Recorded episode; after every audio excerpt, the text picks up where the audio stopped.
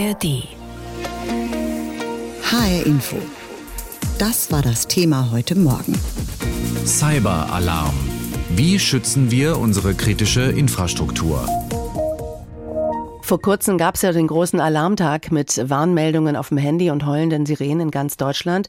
Jetzt wird wieder einmal für den Ernstfall geprobt bei uns, diesmal aber rein digital und so, dass es eigentlich keiner mitkriegen wird auf dem sogenannten Lükex 23. Da wird ein Cyberangriff auf die IT-Infrastruktur des Bundes simuliert. Geschaut wird auch auf die kritische Infrastruktur. Dabei sind eben nicht nur Bundesbehörden und Einrichtungen von Cyberangriffen bedroht, auch in Hessen wurden Behörden auf verschiedenen Ebenen schon Ziel von Angriffen, genauso wie Unternehmen. Roman Warschauer mit ein paar Beispielen. Im April dieses Jahres hatten mutmaßliche pro-russische Akteure bundesweit Behörden angegriffen. Auch etwa die hessische Polizei war betroffen. So waren zumindest kurzfristig die Internetseiten nicht mehr zu erreichen. Aber auch ohne diese politischen Motive droht Gefahr. Ein unbedachter Klick auf einen Link in einer E-Mail und schon ist es geschehen. Das IT-System ist gehackt. Daten werden verschlüsselt, die Täter verlangen Lösegeld.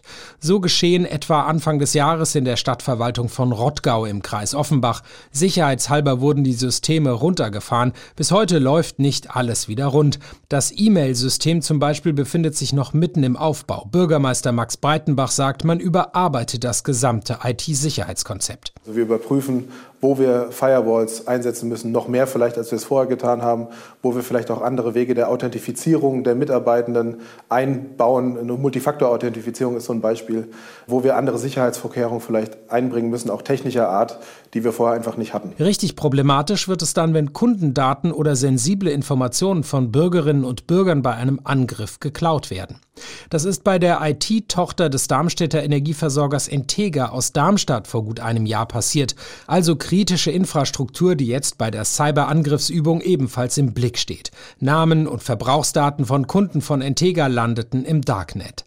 Schnell reagiert habe man, heißt es, und mit den Behörden eng zusammengearbeitet. Welche Konsequenzen genau gezogen wurden, darüber will Sprecher Michael Ortmanns lieber nicht reden. Nur so viel, auch die Sensibilisierung der Mitarbeiterinnen und Mitarbeiter sei wichtig denn? Dass äh, auch die Mitarbeiterinnen und Mitarbeiter, die jetzt nicht täglich mit IT-Sicherheitsmaßnahmen befasst sind, darüber Bescheid wissen, dass es diese Angriffe gibt und auch wie die Angreiferinnen versuchen, in unsere Systeme zu kommen. Da haben wir also sehr viel auch investiert nochmal in die Information und auch die Schulung aller unserer Kolleginnen und Kollegen bei der Integra. Auch die Lebensmittelversorgung zählt zur kritischen Infrastruktur. Bei der Supermarktkette Teegut aus Fulda wurden vor rund zweieinhalb Jahren interne Daten bei einem Cyberangriff erbeutet. Aber nicht nur das, Kunden bemerkten die Auswirkungen des Angriffs ganz konkret in den Supermärkten. Man hat schon gesehen, dass was weg war. Das war bei Reibekäse, Parmesan oder so, da war auch ein Hinweisschild. Also, dass die Regale natürlich irgendwie leer sind und ja, das ist natürlich ärgerlich, weil man kann sich ja natürlich nicht die Sachen kaufen, die man möchte. Ob Bundesbehörden, Landes- und Kommunalverwaltungen, öffentliche Einrichtungen oder Unternehmen, sie alle sind durch Cyberangriffe bedroht. Mit groß angelegten Übungen wie Lükex 23 soll die Sicherheit verbessert werden. Ich habe hier mal eine Aufzählung von Dingen, die man unter dem Überbegriff Herausforderungen bei uns zusammenfassen kann. Die Flut im Ahrtal, Corona, Flüchtende, die nach dem Angriffskrieg in der Ukraine zusätzlich zu uns kamen. Das waren solche Herausforderungen und Krisen, die Deutschland recht schnell managen musste. Viel hat geklappt, aber einiges eben auch nicht. Katastrophenszenarien, sogar noch viel schlimmere, muss man proben und daraus lernen. Das ist die Idee hinter der umfassenden Krisenübung, die heute in Deutschland in die heiße Phase geht. Diese Woche simuliert wird diesmal eine Cyberattacke auf Deutschland. Albrecht Brömme war lange Zeit Chef des Technischen Hilfswerks. Jetzt ist er Vorstandsvorsitzender des Zukunftsforums Öffentliche Sicherheit. Und ich habe ihn gefragt, Sie sind der Mann, den man in der Vergangenheit oft gerufen hat, wenn Not war. Sei es der Aufbau von Impfzentren in der Pandemie oder auch bei der Unterbringung der Flüchtlinge aus der Ukraine. Hat Deutschland denn aus den großen Krisen und Herausforderungen der letzten Jahre gelernt? Ich will es mal positiv ausdrücken. Ja, einiges wurde gelernt, aber es gibt noch viel zu tun. Wenn ich also von Resilienz und anderen Fachbegriffen spreche, da haben wir noch einigen Aufholbedarf. Vielleicht haben Sie ein Beispiel für uns, wo Sie sagen, gerade was die, die Widerstandsfähigkeit, die Resilienz angeht. Ich sage mal ein positives Beispiel. Der Warentag hat dieses Jahr schon so gut geklappt, dass man sagen kann, wenn auch noch die Sirenen eines Tages heulen, ist nur noch eine technische Frage, dann ist das eine ziemlich runde Angelegenheit. Dann ist aber die Frage, was muss denn die Bevölkerung wissen, damit es sich nach einem Warnung richtig verhält? Ja. Also die Aufklärung und das ist dann eine Sache der Kommunen und die kann sehr von der Lage und von der Kommune abhängen. Da ist noch viel zu tun. Bevor wir über diesen Warntag noch mal reden, lassen Sie uns auf die große Übung schauen, die ja jetzt ansteht. Das ist ja schon die neunte Auflage. 2007 äh, wurde eine weltweite Influenza-Pandemie so simuliert. Ein paar Jahre später kam dann Corona über uns. Am Anfang haben manche Verantwortliche ziemlich kopflos und wenig koordiniert gehandelt, was ich auch irgendwie nachvollziehen kann. Hatte sich nach dieser dieser Pandemieübung niemand die Mühe gemacht, das Abschlusspapier zu lesen und daraus vielleicht dann die richtigen Schlüsse zu ziehen? Es mag zwei, drei Leute geben, die das gelesen haben, dazu zähle ich auch. Die anderen haben es geknickt, gelockt und abgeheftet oder noch nicht mal das gemacht. Und das ist schade, weil wir so viel Expertise haben, die auch zum Teil sehr gut dokumentiert ist, auch von Behörden, auch von Wissenschaftlern. Aber es fehlt noch, es, die treten an der Stelle. Mhm. Sie sagen, das ist schade. Eigentlich ist es aber schlimm, dass diese Papiere nicht gelesen werden. Oder wozu übt man das Ganze denn? Die Übungen kosten viel Geld, sie kosten auch viel Nerven und sie bringen auch viele Erkenntnisse schon bei der Vorbereitung. Deshalb auch der, auch so eine Übung ist immer ein Kraftakt für alle Beteiligten. Die Neugierde ist groß und das Interesse groß mitzumachen. Das war bei den ersten Übungen noch anders. Inzwischen wollen möglichst viele mitmachen, was sehr positiv ist. Ja, wir haben etwas, das bezeichne ich als Katastrophendemenz. Das heißt, nach einem halben Jahr ist die Hälfte vergessen, nach einem Jahr alles. Ja, ja. Ähm, ähm, heute äh, wird eine Cyber-Großattacke auf die Bundesregierung simuliert. Wie schauen Sie auf, auf diesen Katastrophenfall? Cyberattacken passieren ja sowieso jeden Tag und die Abwehr funktioniert recht gut, aber trotzdem kann natürlich auch mal ein Ausfall mit übler Folge eintreten als nur Erpressungsversuche bei Krankenhäusern und anderen Einrichtungen, die bisher meistens krimineller Art waren. Wenn es mal nicht krimineller Art ist, sondern andere Hintergründe hat, dann rechne ich damit, dass auch mal das Internet und große Bereiche des Internets mal für zwei, drei Tage ausfallen. Hm. Herr Brömme, vielleicht noch mal so zum Schluss was Zusammenfassendes. Was muss sich ändern bei den Behörden, den Institutionen, bei all den Menschen, die eben tagtäglich mit diesen Herausforderungen, die über uns hereinbrechen können, zu tun haben? Wie können wir verhindern, kopflos in die nächste Krise oder Herausforderung zu schlittern?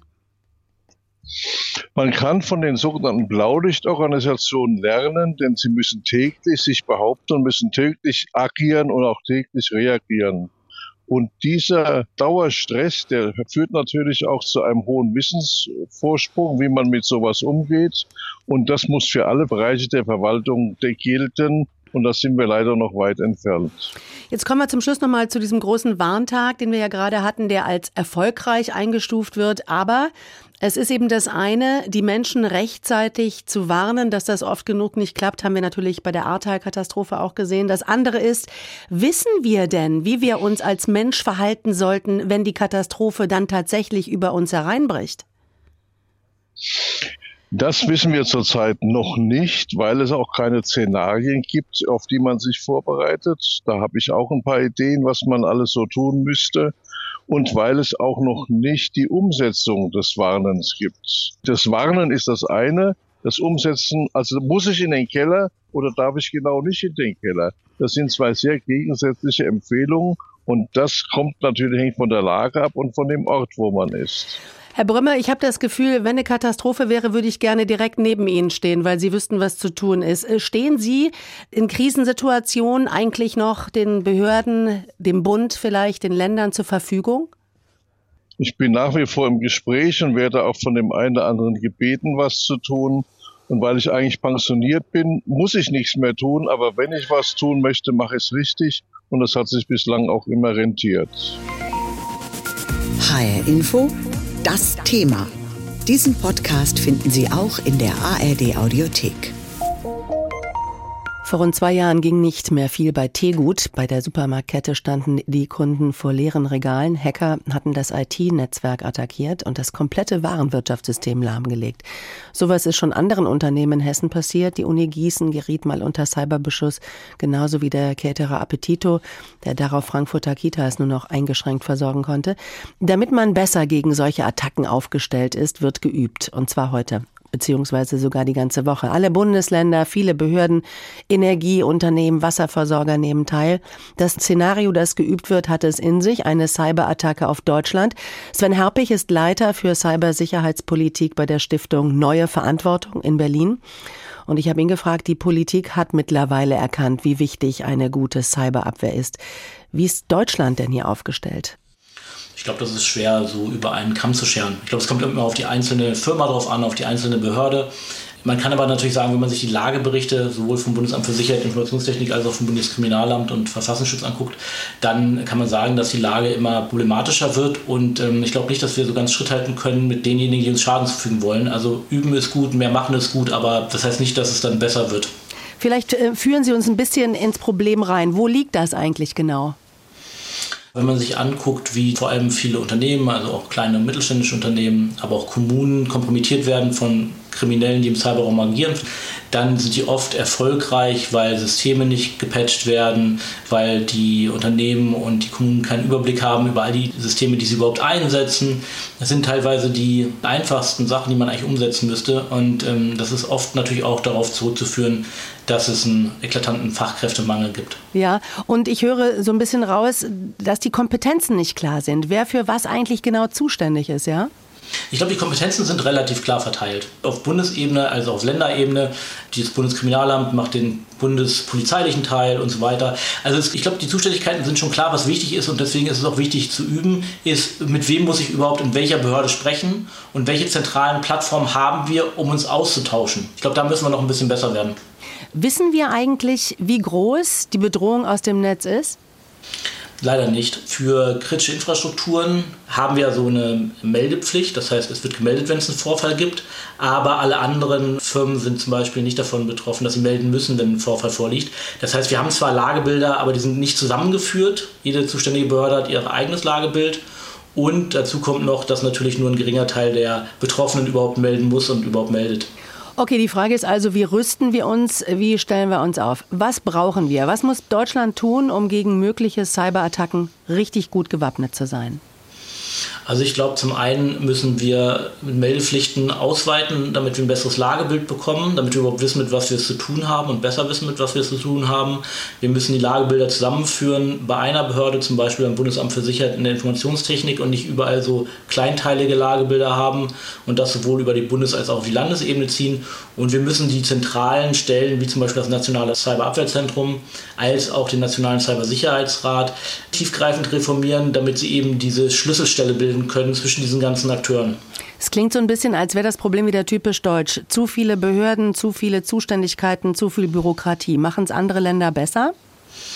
Ich tue mich damit immer schwer, so Vergleiche mit anderen Ländern zu treffen. Ich glaube, Deutschland ist, was zum Beispiel die Regulierung angeht, aber auch die Ressourcenausstattung der Behörden schon sehr gut aufgestellt. Aber natürlich, wenn man so ein dezentrales, föderales System hat mit ganz vielen Akteuren, muss man eben sicherstellen, dass die zentralen Plattformen, die wir haben, wie das Nationale Cyberabwehrzentrum eben, dann eben auch richtig gut funktionieren, ansonsten wird das nichts. Und den Fachkräftemangel, den ich angesprochen habe, den haben wir weltweit. Den haben sie in den USA, den haben sie in China, den haben sie in Frankreich. Jetzt wird also ab heute die Cyber-Großattacke geübt und wie man sich dagegen aufstellt. Wie wahrscheinlich ist es eigentlich, dass zum Beispiel ein feindlich gesinnter Staat oder Terroristen wirklich zum umfassenden Hackerangriff auf die Bundesregierung blasen? Also Cyberterrorismus hat man noch nicht so wirklich gesehen. Also mir ist es kein Fall bekannt, den man so als Cyberterrorismus einordnen würde, weil Terrorismus ja oft darauf abzielt, einen großen Schockeffekt herbeizuführen. Und das tun Cyberoperationen meistens nicht. Und das andere, also ein großflächiger Angriff auf Deutschland, ist ebenso wahrscheinlich wie ein großflächiger Angriff auf Deutschland außerhalb des Cyberraums, weil so ein großflächiger Angriff würde bedeuten, dass der Verteidigungsfall ausgerufen werden würde, dass man den NATO-Bündnisfall ausrufen könnte und so weiter. Das heißt, wir müssen uns angucken, welcher Staat hätte überhaupt ein Interesse daran, einen so großflächigen Angriff zu fahren. Und dann ist es unabhängig davon, ob das im Cyberraum stattfindet oder im physischen Raum, die Wahrscheinlichkeit ist die gleiche. Der Staat muss sich vor virtuellen Angriffen schützen, das ist klar, aber das müssen auch die Unternehmen. Ist bei uns in den Chefetagen mittlerweile überall angekommen, wie wichtig eine richtig gute IT-Abteilung ist? Es ist immer mehr angekommen es ist gut angekommen. Aber nur weil es angekommen ist, heißt es nicht, dass wir A, das Geld in die Hand nehmen, um diese IT-Abteilung auch gut auszustatten. Und B, wir die entsprechenden Fachkräfte finden und oder sie selber um und weiter und ausbilden wollen. Und dass viele aber auch nicht beitragen wollen, zum Beispiel indem sie Vorfälle melden und dabei das Lagebild dann verbessern. Also ich höre bei Ihnen raus, der Fachkräftemangel ist das größte Problem, wenn es um unsere Cybersicherheit geht? Ich glaube, es ist eines der Hauptprobleme, genauso wie die behördliche Zusammenarbeit und der Willen in Unternehmen wirklich was umzusetzen. Wir haben in den letzten Jahren einiges getan im Bereich Fachkräfteausbildung, aber das war alles so Bachelor- und Masterstudiengänge. Was wir brauchen, sind eher Leute, die das Doing machen. Also wir brauchen Ausbildung, Weiterbildung, damit die Leute relativ kurzfristig eben Firewalls konfigurieren können und so weiter und nicht uns erzählen können, wie Kryptographie funktioniert. Und es müssen auch Leute sein, die irgendwie ein Gespür dafür haben, was Hacker tun. Also sie müssen sich vielleicht auch in einem nicht unbedingt legalen Raum wohlfühlen, oder? Das würde ich so nicht unterschreiben. Also natürlich ist es wichtig zu wissen, welche Techniken angewendet werden, aber dafür kann man sich auch ganz im legalen Raum bewegen. Diese offensiven Techniken kann man auch so testen und üben. Diesen Podcast finden Sie auch in der ARD Audiothek.